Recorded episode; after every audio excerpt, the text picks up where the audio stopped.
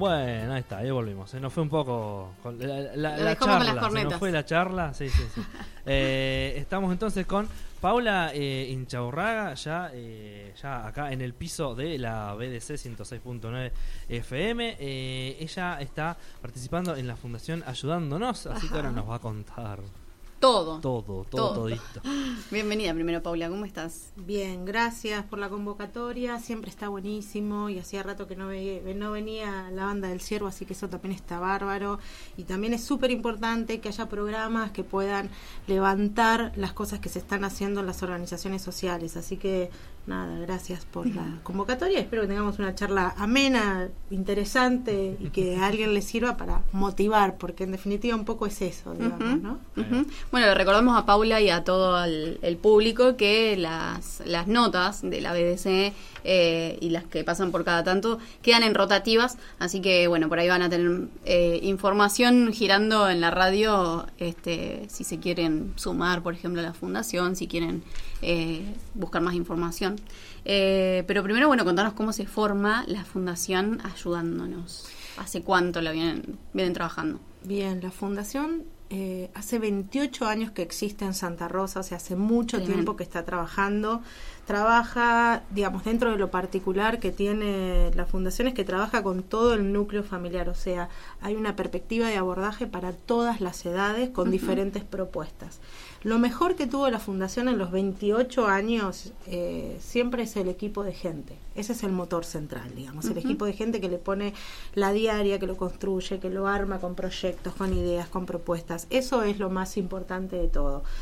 Eh, creció, cambió de lugar, digamos, pero siempre tuvo algunas cuestiones muy fuertes, muy marcadas. Primero es toda la articulación con eh, el sistema edu- educativo y la perspectiva de hacer el acompañamiento de las trayectorias escolares. Después está todo lo que tiene que ver con poder garantizar una merienda eh, diaria y a su vez poder achicar las distancias con el Estado, con las políticas públicas.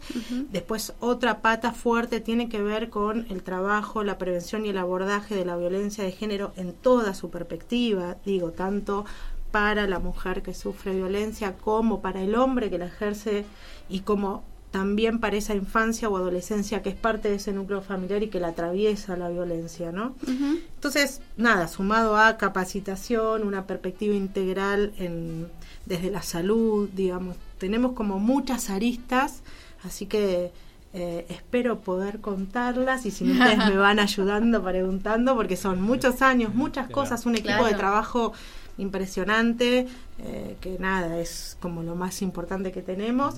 Y este año es la primera vez que logramos digitalizar eh, las inscripciones, entonces nos ayudan a pensar.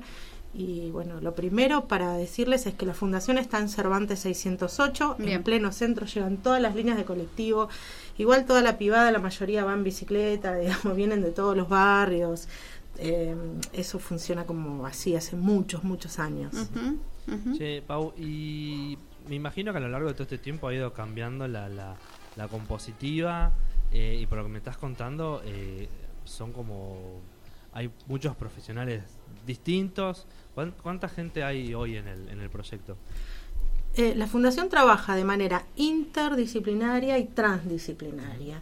Y trabajan gente que son profesionales, estudiantes, gente que lo hace colaborativamente, o sea, hay diferentes este, formaciones, digamos, y por ende miradas. Yo creo que también eso es lo más rico y nos ha permitido sobrevivir en tantos años, digamos, ¿no? Eh, hay, por un lado, un equipo de estudiantes avanzados de las carreras universitarias, que son quienes se encargan de eh, el acompañamiento en el apoyo escolar y las trayectorias escolares, digamos. ¿Esto qué significa? Que en articulación con el equipo administrativo, lo que hacemos es a partir de lo que nos van diciendo los profes, digamos, con los adolescentes en el armado de las materias, de la evaluación de lo que viene, ir articulando con las escuelas para ver, bueno, cuáles son las necesidades, qué acompañamiento se hace, de qué manera, todo eso. Por otro lado, hay un equipo, digamos, que está conformado por abogadas, digamos, por psicólogas sociales, por trabajadoras sociales, comunicadoras sociales que abordan, digamos, eh, todo lo que tiene que ver con los contextos socioeconómicos y socioeducativos de ese núcleo familiar. ¿Por qué? Porque nosotras no solo damos apoyo escolar y la merienda, sino que el acompañamiento que se trata de hacer constantemente es incluyendo todas estas perspectivas porque entendemos que la realidad de las personas es multicausal, o sea, siempre hay muchas causas que nos llevan a vivir como vivimos. Y la intención primaria siempre es mejorar en lo que se pueda, digamos, la situación que viven la mayoría de las familias que se acercan a la fundación. Para que se den una idea, nosotras en este año, post pandemia, digamos, fue muy difícil. Eh, y en esta post pandemia tuvimos una inscripción de 400 familias, no 400 personas, 400 familias que se incorporaron para diferentes cuestiones, digamos. La mayoría de las veces eh, se acercan por el apoyo escolar y la merienda y eso a nosotras nos habilita la puerta para este, poder trabajar otras perspectivas, digamos, desde talleres de oficio hasta nada, espacios recreativos sumado a acompañamientos en términos de gestión social, ¿no? Mm.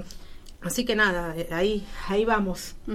Paula, ¿y cómo se organizan entre ustedes? Este, porque eh, por lo que decís, bueno, hace 28 años que vienen trabajando, eh, hay algún comité y, se evalúan todas esas cosas, trabajan con asamblea, no sé cómo, cómo se organizan.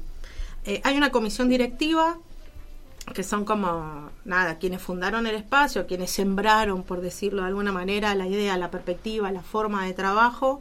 Esa comisión directiva está hace un montón de años y además tenemos que decirlo, que nos dan vía libre para proponer, generar y demás, y nada, como un intercambio directo constante sobre las propuestas, las ideas, lo que va cambiando, lo que nos, los pareceres y demás. Eso por un lado. Después está todo el equipo de profes con las áreas administrativas, sumado a... Em, con la, yo digo área administrativa, en realidad es como la coordinación general de todo, ¿no? Eh, que em, tenemos un encuentro a principio de año tratamos de tener otro encuentro a mediados de año y otro encuentro a fin de año para que nos permita en esa lógica poder nada, ver cómo estamos, para dónde vamos, trazar directrices, rebobinar, volver a empezar. Eso por un lado y por otro lado, cuando trabajamos sobre la base de los acompañamientos, tanto en trayectoria escolar como en gestión social, hacemos encuentros puntuales con el equipo de profes o profesionales que están acompañando en el caso puntual, digamos, ¿no? Así que, nada, es un híbrido. tiempo claro, en comunicación. Es un híbrido que sin esa comunicación no hay posibilidad del desarrollo, digamos. Sí, sí, de estos 28 años, o sea, claramente tienen una buena está pulida, digamos, esa comunicación y esa forma de, organizarse. Sí, también es una decisión que sea así, digamos, porque entendemos que en ese intercambio está la potencialidad. Eh, entendemos que cuando eh, se reúne, no sé, por ejemplo, la, la seño de primaria, ¿no? Y nos, que es psicopedagoga. Nosotras, post pandemia, teníamos una maestra de primaria y decidimos que se incorpore una psicopedagoga para acompañar a las infancias, porque entendíamos que en pandemia aparecieron otro montón de complicaciones para las infancias que no solo era aprender lengua y matemática, sino que también necesitábamos que alguien nos ayude a mirar otro tipo de cuestiones de las infancias. Entonces, cuando tenemos, eh, cuando se incorpora, digamos, Roxana, nuestra señora de primaria, eh, y cada vez que aparecen temas, digamos, para, para articular con la escuela o para hablar con los núcleos familiares y demás, siempre se construye en un momento de diálogo y de intercambio de pareceres y miradas para poder pensar de manera conjunta qué hacer, cómo hacerlo y cuál es la mejor manera para que el acompañamiento tenga sus frutos, digamos. Ese es como el desafío primario y constante, digamos. Si no logramos eso, estamos a mitad de camino. Claro. ¿Hay alguna devolución de parte de, los chicos o de las familias? Eh, sí, siempre. Eh, esa es la parte que más nos emociona. De hecho, lo pienso y es como súper fuerte porque tengo varias anécdotas para contar. Ay, me largo a llorar, qué perdón. El resto no me ve porque estamos en la radio, pero me emocioné. Sí, eh, las evoluciones. No, no se lo digas. sí, te está la camarita. Bueno, saludo a todos. Bueno, saludo a Twitch y a YouTube. Eh, sí, las devoluciones son constantes. Hay un montón de devoluciones. Eh, les cuento así como algunas anécdotas. Eh, nuestra este año cuando salimos a pedir el equipo de, talleristas, nosotros tenemos un taller que nos gustaba mucho y que la profe no lo podía seguir dando y necesitábamos una tallerista, buscábamos a alguien de química, vinculado a la química, porque es un taller sobre ciencias y experimento destinado a primaria, porque entendíamos que está buenísimo eh, que las infancias puedan trabajar el conocimiento y la ciencia de una manera lúdica, ¿no? Entonces hace un par de años venimos desarrollando ese taller. Y se acerca una chica y dijo, miren, yo soy profe de química, estoy estudiando ya al final de la carrera, pero yo me quiero sumar al equipo porque yo, yo venía al apoyo escolar de química de la fundación.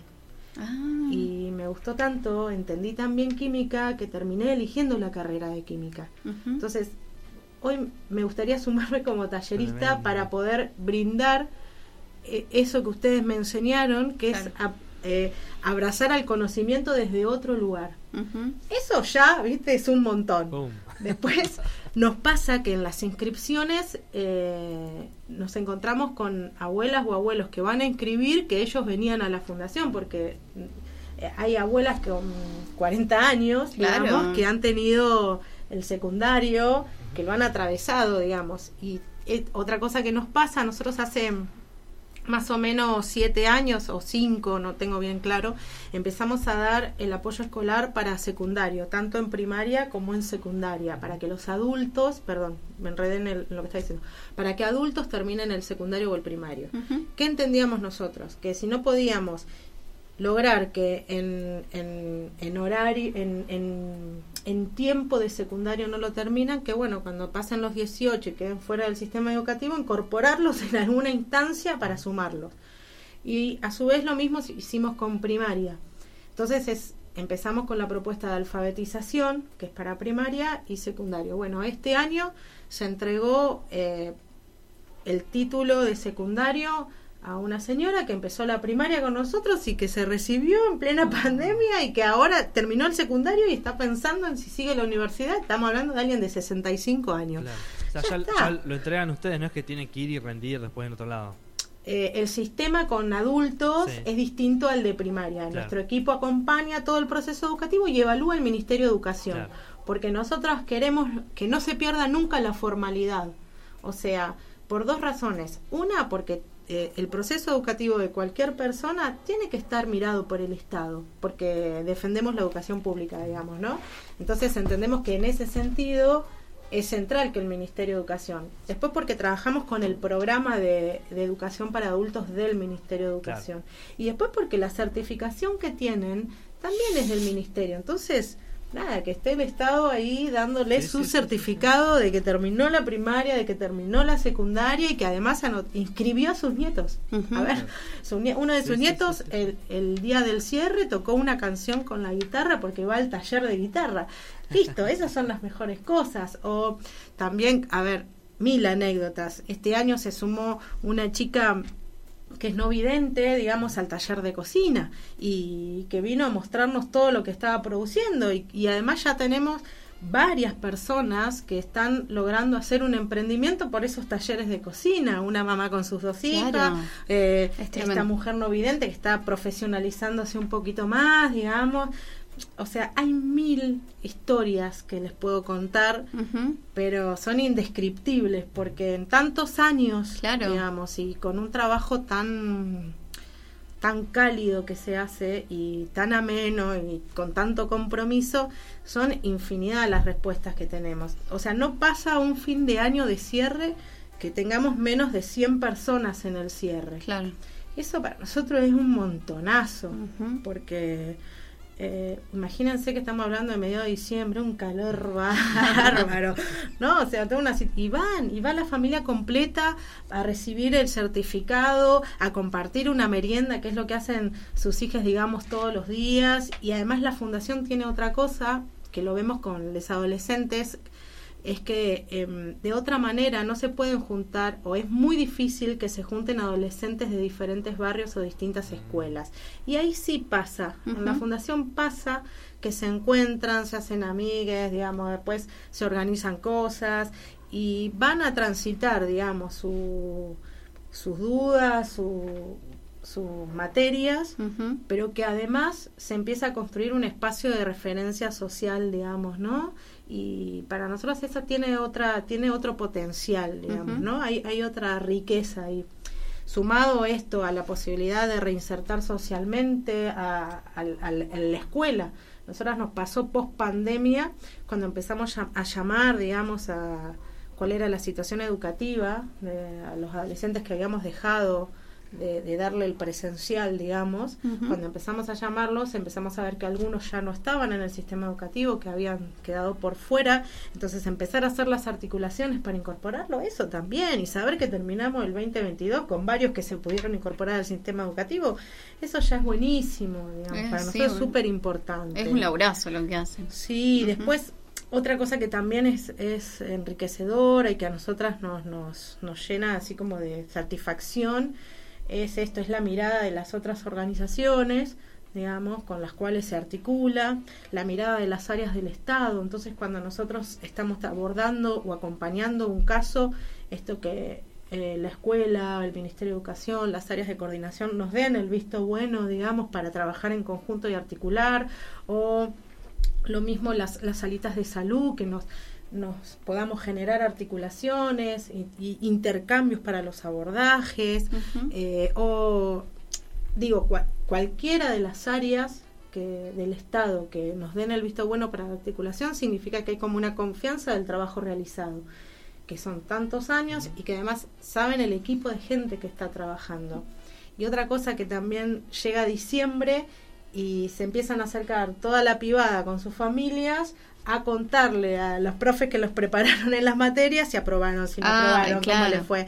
Y entonces le llevan un pan dulce, le llevan- nada, eso También es es que la relación no debe ser distinta, eh, como más cercana, ¿no? Desde la fundación, el, el profe que ayuda desde la fundación, eh, por ahí los nenes hasta se sienten, pues dentro de un curso, eh, no sé ahora cómo están los cursos, pero si, si un curso de 30 pibes que por ahí el, un profesor no puede con todos, eh, es eh, como un gesto re lindo tener a, un profesor que esté para vos y que te tenga la paciencia eh, y que vaya a tu ritmo, ¿no? Porque hay diferentes ritmos de, de aprendizaje. Para el nene debe ser re lindo. Sí, eso funciona así como vos decís. Igual te digo, por ejemplo, matemática siempre tiene un piso de 30.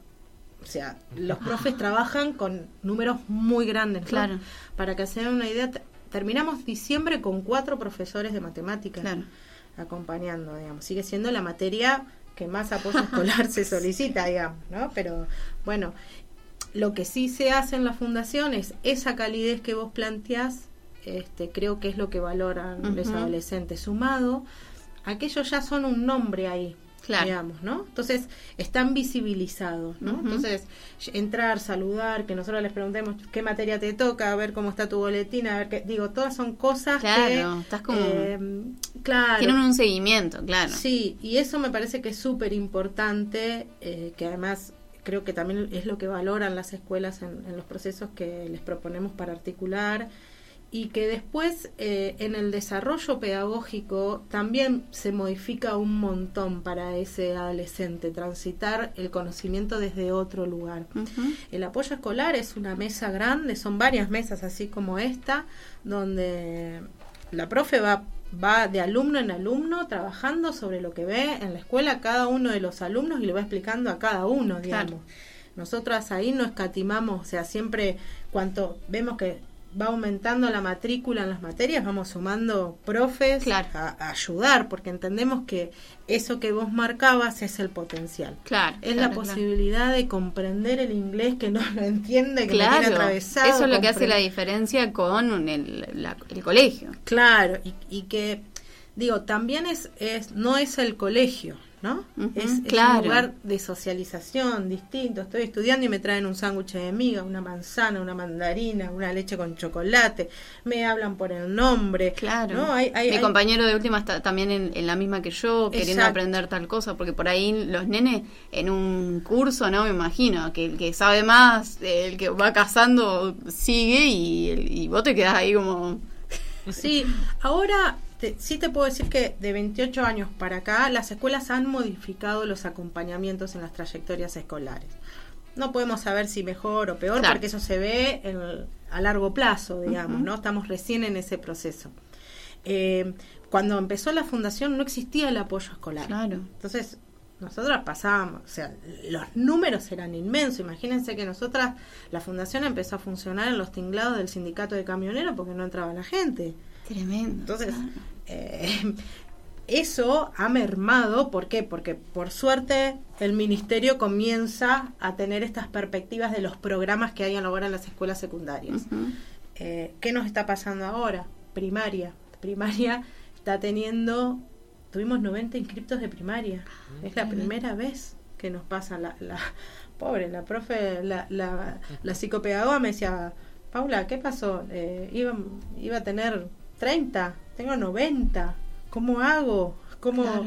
Me mintieron, ¿qué pasó?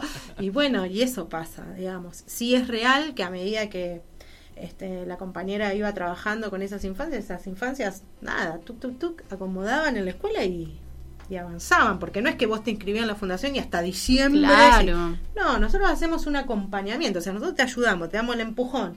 Podés venir a estudiar todos los días, eh, si querés, pero cuando empiezas a levantar la nota, si no querés venir, no vengas. Claro. Podés venir cuando la bajes un poquito, cuando haya un tema que no entiendas. O sea, nosotras lo que queremos es que si venís a la fundación, podés venir a mil cosas más que no solo sea el apoyo escolar. Claro. Y que el apoyo escolar es la excusa. Ahí va, Ujú. ahí va. ¿Y qué, qué otras eh, actividades han, han ido sumando? Tenemos, eh, bueno, el taller de ciencias y experimentos que amamos profundamente, que está destinado a infancia, digamos, a primaria centralmente, porque es como muy lúdico. Años anteriores había varios de secundarios que lo hacían, pero más vinculados al EPET, ¿no? Con perfiles de estas características. Entonces, no sé, hacían manos hidráulicas, ¿no? Como cosas así súper súper locas, ¿no? Para mí es como Claro. muy raro todo.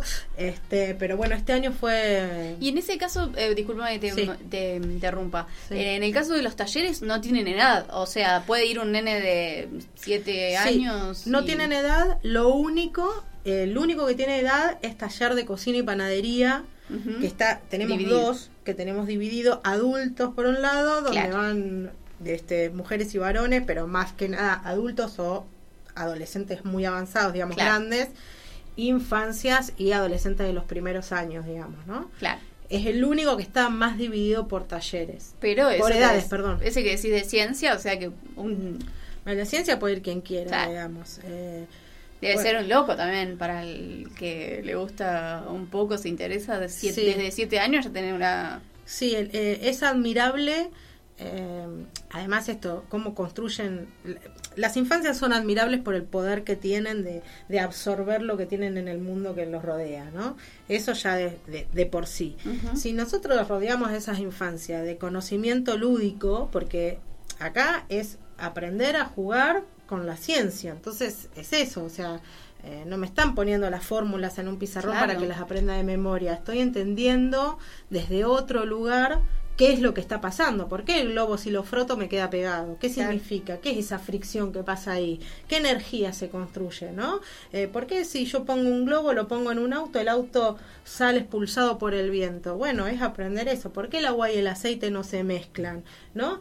Desde otro lado y haciendo experimentos. ¿no? Claro. Es- es Se vuelve genial, loco. Genial, es genial. Bueno, ahí igual eh, algo que es muy interesante es todo lo que lo que hace el, el- el grupo que trabaja acá y que armaron en- allá en Germinal, el Club de Ciencia. Es súper importante eso, es súper enriquecedor. Nosotras siempre intentamos articular, a veces no nos dan los tiempos porque entendemos que el, el desarrollo que tienen y la propuesta que hacen es genial, digamos. Así que se las recomiendo que vayan a ver ahí ese, Sí, ahí lo estoy anotando para hacer nota por el club de Después ciencia. les paso todo el contacto para que lo hagan, porque además es muy interesante lo que hacen.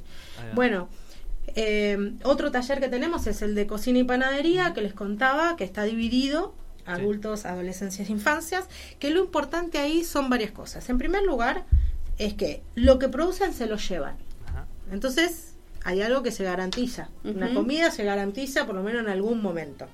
Después, se trata siempre de hacer recetas que eh, no salgan una fortuna, Claro. sino que Claro. estén acorde a los tiempos ¿Y que vivimos. ¿Los ingredientes los lleva cada uno? o No, cómo? no, Ah. nosotros damos todos los ingredientes, todos los ingredientes. Y a su vez tratamos de que esos ingredientes eh, tengan como una perspectiva vinculada a comida saludable. Sin ponernos muy exquisitos, pero la realidad Sí. es que pudimos hacer budines de zanahoria, se pudieron hacer Ah. hamburguesas de lentejas, tarta de tomate y queso, digo, cosas, y obviamente que también se hicieron alfajorcito de maicena, se hizo la torta para el mate, pero digo, siempre la perspectiva es poder combinar la realidad socioeconómica que estamos viviendo, las frutas, verduras de estación, eso como para ir generando, digamos, este nada, un, un poquito más de otras cosas, además de lo concreto de mezclar los ingredientes. Sumado a que es un taller que trabaja la higiene, que trabaja pautas, digamos, esto de- Claro. de, cómo de los tiempos, Claro. de la trabajar la ansiedad, que eso es dificilísimo. Sí, ¿no? Abras el horno que se te baja la torre. Correcta, Ah. todo eso. Este, pero bueno, es un taller que además es hermoso porque vos ves salir con las bandejas de lo que hicieron y que te lo muestran con un Ah. amor de esto, mirá qué bien que me salió, mirá cómo hizo la torta, mirá. Bueno, eso es genial, digamos, Claro. porque además empodera Ajá. y permite que ellos, digamos, puedan mostrar en sus casas lo que hacen este, ahí en, en la fundación. Pero bueno, hermoso. Después está el taller de guitarra, que hace muchos años que está Kevin ahí este, trabajando y que nada, tiene trabaja con todas las edades, entonces es un taller que hay infancias y adolescentes en el mismo momento, cada cual con su guitarra. La fundación tiene dos guitarras, cada cual puede llevar la suya si la tiene, y el, el único requisito es esto, que circulen las guitarras. Claro. Nada más. Este, después está mm, el taller, taller ambiental, que es un taller que trabaja todo lo que tiene que ver con el medio ambiente, el reciclado y demás. Ellos empezaron a trabajar una perspectiva de huertas, armaron ahí una huertita en el patio. Este, y trabajaron compost, trabajaron reciclado, hicieron macetas de yerba, hicieron repelentes, hicieron acuarelas. Ah. Este, eh, bueno, nada, hermoso, es un taller súper lindo y que tiene un desafío grande porque es incorporar toda la perspectiva ecológica en una franja etaria que no, no está muy incorporada, ¿no? O sea, las infancias y las adolescencias de los barrios populares no están pensando en el reciclado, digamos, sí, sí, como sí. una perspectiva más, este, bueno, me tomé el mate, me hago una yerba de acá. No, la realidad es que no, el reciclado... Si vas al sí- barrio, lo más probable es que esté tapado de basura. Exacto. Y que en todo caso, si hay reciclado, el reciclado es para sobrevivir. O sea, junto las botellas para cambiarlas y venderlas. Bueno, un poco se está trabajando todo eso con esta, con esta franja de, de la pibada que va, porque nosotros tenemos pibes de todos los barrios, digamos, que, que participan. Entonces, bueno, nada, el desafío es ese. Y mm, creo que mm, creo que dije todos los talleres, no me acuerdo bien. Ahí Eh, está, Y para el, completo. para el año que viene, ¿qué, qué proyectos hay? Hoy. Eh, eso por lo general los planificamos en febrero, porque en febrero Ajá. volvemos con el apoyo escolar intensivo, que ahí desborda, o sea, si este año tuvimos 400, el intensivo va a ser terrible, terrible y sin aire acondicionado, no saben lo que es. Ah, Pasamos ah. a la mañana, de nue- a las 9 de la mañana, volvemos el 6 de febrero. Imagínense que ahí va toda la cama adolescente desesperada para hacer el último manotazo Ay, de sí. ahogado. Este, y bueno, a partir de ahí eh, empezamos el proceso de planificación 2023 de cara a lo que es talleres, digamos. ¿no? Eh, nada, yo me adelanto y les, les tiro a ustedes acá sobre la mesa, si ustedes tienen ganas de pensarse un taller de comunicación con adolescentes. Acá, piénsenlo, piénsenlo, Ah, piénsenlo que se puede armar un tallercito. Eh, siempre tuvimos una siempre tuvimos ganas, de hecho tenemos un aula designada, porque siempre quisimos hacer un, un- una radio ahí en un aula. Ah, y nunca la pudimos concretar, nunca pudimos concretarla por los costos, ¿no? Se imaginarán. Pero siempre estuvo como esa intención, este, siempre estuvieron como las ganas. Pero bueno, piensen. Por ahí la BDC es la ahí. Ya está. Pienso- Veníamos medio buscando, así que. Sí. Bueno, piénsenlo tranquilo, lo vamos masticando a medida que... Claro, Sí, sí, sí, sí. Eh, ¿Qué les puedo En contar? febrero, en febrero andamos para allá. eh, Piensen, las piensen sin problemas. Piensen sin problemas. Febrero nosotros arrancamos con la planificación, a partir de ahí empezamos a pensar propuestas y hacemos el intensivo de apoyo escolar. Se cierra febrero, o sea, principio de marzo cerramos, cuando ya toda la pibada adolescente rindió, por decirlo de alguna manera. Eh, marzo nos organizamos internamente y volvemos a abrir en abril. Una vez que abrimos en abril, ahí ya hacemos la convocatoria a talleres. Ah, muy Este, bien. Tenemos tiempo, mira. Bueno. Tienen tiempo, tienen tiempo, tienen tiempo. Sí. Ayer hablábamos de abril. Sí, sí, sí. Bueno, bueno, las cosas se dan por algo. Claro. No, eh, a ver, es un espacio que está siempre abierto. Tiene un equipo de gente preciosa para laburar. Yo la verdad me saco el sombrero por todo el equipo de gente que labura, que le pone el corazón, que se van caminando a dar matemática, a dar biología, química, desde una punta a la otra por el amor a la educación, digamos, porque lo prioritario es eso, es poder brindar herramientas, experiencias y acompañamientos a esas infancias y adolescentes, adolescencias que se acercan. Eh, es un desafío re grande porque nosotras cada vez que tenemos las reuniones siempre marcamos el mismo norte, o sea, ahí nadie va específicamente a dar su tarea. O sea, todas y todos los que somos parte de ese espacio tenemos que poder tener una mirada integral sobre esa persona con la cual nos estamos comunicando. Eh, ya fuese en el taller, ya fuese porque vino a escribir al hijo, ya fuese porque eh, está en apoyo escolar, o sea, una mirada integral que significa que nosotras y nosotros podamos comprender cómo lo trata la vida, digamos, ¿no? Y a partir de ahí poder pensar qué cosas podemos generar, ayudar, acompañar para que la vida de esa persona mejore, aunque sea un poquito. O sea, no le vamos a cambiar la vida a nadie, eso lo tenemos en claro, porque es imposible. En soledad menos. Entonces, el desafío siempre es articular en redes con una mirada inter y transdisciplinaria y sobre todo con mucha empatía. Si no logramos generar estas cosas, eh, nos tenemos que repensar. Pero el norte siempre es ese, digamos. ¿no? Es, es poder acompañar, digamos, en, en, en el transitar de la vida que nos que a veces es un ratito, porque a veces pasan por una sola materia y después vuelven con sus nietos o sus hijos y se acuerdan de esa vez que venían, digamos, Claro. ¿no? Entonces, eh, o la profe de química, ¿no? Claro. Iba a apoyo escolar y ahora está a cargo del taller este, este que es precioso. Y sí lo que pasa en la fundación es que todo el tiempo estás recepcionando, digamos, esa, esa ese agradecimiento constante de la gente, digamos. Y eso, eso no tiene precio, eso está buenísimo. Claro, es, es está bu- enriquecedor. Y Está por- bueno trabajar así, claro. y con un equipo que además esto es permeable, ¿no? Y que se puede repensar todo el tiempo.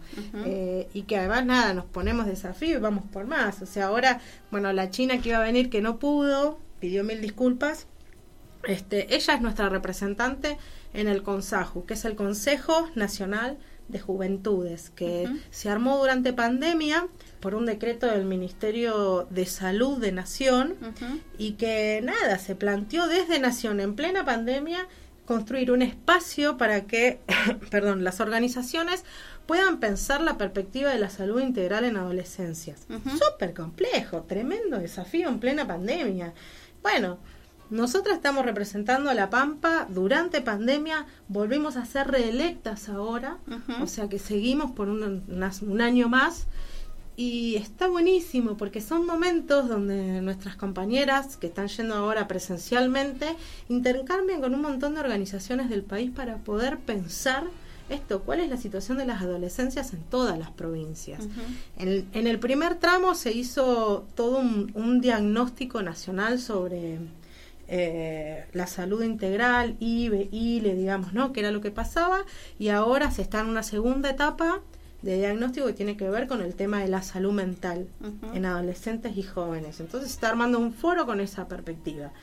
Y es buenísimo poder ser parte de un espacio que piensa con una mirada federal algo que después te pasa en tus lugares inmediatos, digamos, Sí, ¿no? Porque sí. nosotras trabajamos con adolescentes de infancia, estamos con ellas en contacto todos los días de la semana.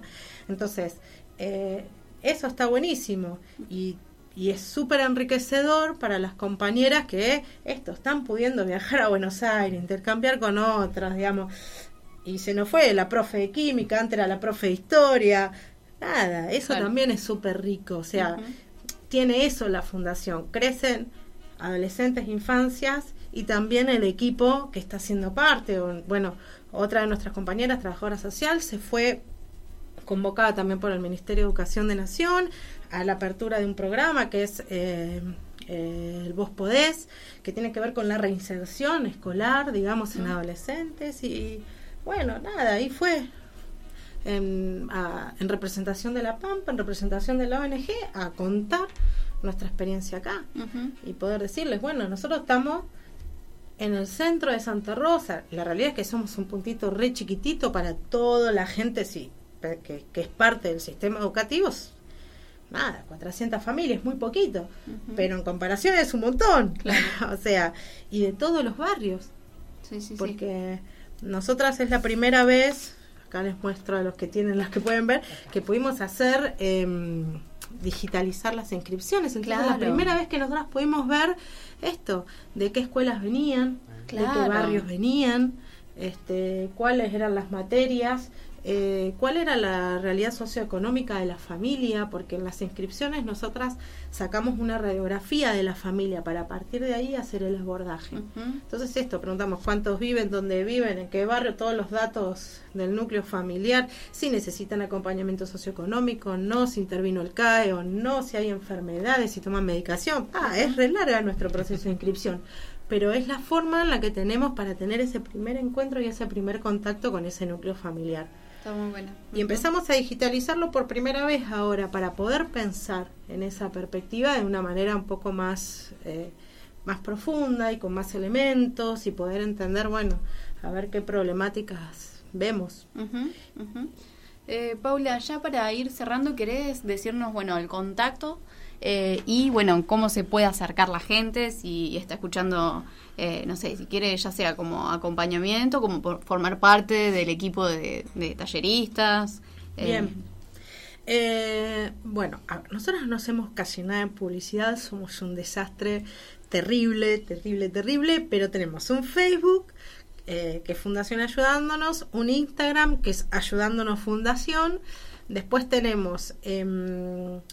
Em, la sede está en Cervantes 608 eh, tenemos teléfonos, pero los van a encontrar en el Facebook porque no los. Yo, mientras vos le seguís contando, yo te lo averiguo.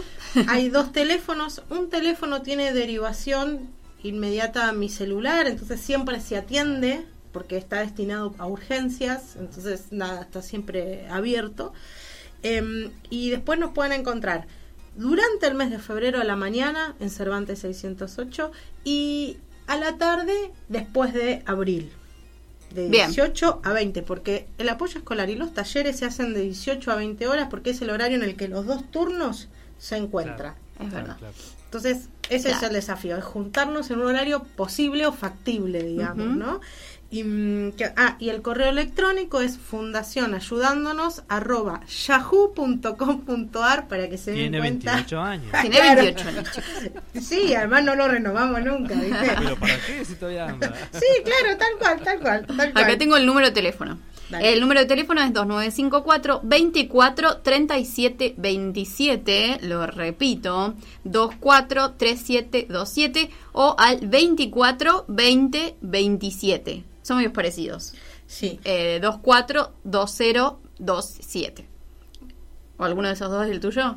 No, eh, ah. eh, uno de los dos tiene derivación a mi celular. Ah, Insistan porque en alguno de los dos siempre atendemos. Bien. Eh, hay una derivación directa que se hace justamente para las, las urgencias. Para la gente joven, igual, eso, las redes sociales, un mensajito y... Sí, bueno, de hecho, toda pandemia la cubrimos con el Facebook y con Instagram y nada, fue dificilísimo, pero hicimos ahí el acompañamiento, tuvimos más de doscientos y pico de alumnos en solo en apoyo escolar, este, en lo que fue marzo, noviembre. Claro. O sea, también, viste, súper y súper complejo, súper complejo fue la pandemia. Para todo el mundo, nadie, a ver, nadie quedó exenta. Nosotros no podíamos abrir en pandemia porque nosotros no podemos hacer de la A a la Z de la porque es tenemos inconstancia digamos en términos de, participación por apellido porque no funciona así.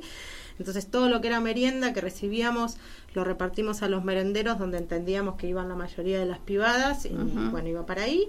Y mm, el apoyo escolar fue virtual y los acompañamientos en materia de violencia de género también con las derivaciones a las áreas del Estado para que más o menos hagamos algo un poco entre todos, o por lo menos lo mejor posible. Pero bueno, invitadísima, todos, Bueno. todas, a lo que se les ocurra, los que quieran, lo que puedan. Nada, bienvenido. Y donaciones, recibimos útiles escolares. Perfecto. ¿Desde cuándo? ¿En qué momento? De cualquier momento, siempre útiles escolares. Hay veces en el año que hacemos alguna campaña específica, eh, que suelen ser zapatillas o camperas, pero suele ser un mes nada más, porque vieron cómo son las donaciones de ropa, nos llueven un montón y después tenemos o que derivarlas. o- Claro. entonces, eh, eso suele ser veloz. digamos. Pero le serviría un montón, por ejemplo, donaciones para los talleres, que ya dijo Sí. Así que estaría bueno. Pero ya, ya con lo de los eh, eh, útiles escolares alcanza, re, eh, resirve. Sí, sí, claro, Un claro. costal claro. de harina para el taller de panadería. También, Ah, también. Una guitarra, ¿por qué no? ¿Por qué no? Eso es Una guitarra, buena, necesitamos una guitarra. Si la tenés tirada en el garage, podés acercarte a Cervantes 608. 608. Sí, Yo sí. mangueo, Paula. Vos tenés que Dale. manguear. Después vamos a publicarlo todo en redes. Sí, mangueamos. por favor. Eh, porque además eh, espacios como estos se constituyen en el acompañamiento conjunto, digamos. Claro. O sea, no hay otra forma de sostener en el tiempo si no es con gente que ayude, acompañe, eh, piense idea, nada, no, no se puede hacer de otra manera. digamos. Así que Bueno, buenísimo. Entonces, eh, a la gente, eso le volvemos a, a decir si quieren eh, colaborar con la Fundación Ayudándonos, están más que invitados. Te agradecemos, Paula, por estar acá. Bueno, como te decíamos, va a quedar esta nota completa en nuestro canal de YouTube y va a quedar en rotativas en la radio para que la gente pueda saber más información sobre la fundación, cómo participar, tanto para el alumnado como para los talleristas. Así que, eh, nada, quedan rotativas eh, y a la gente eso, se puede contactar a la BDC y les pasamos la, la info. Toda la data. Ajá. Bueno, Bueno. nosotros nos vamos con eh, Julieta Venegas y Anita Tijoux que hacen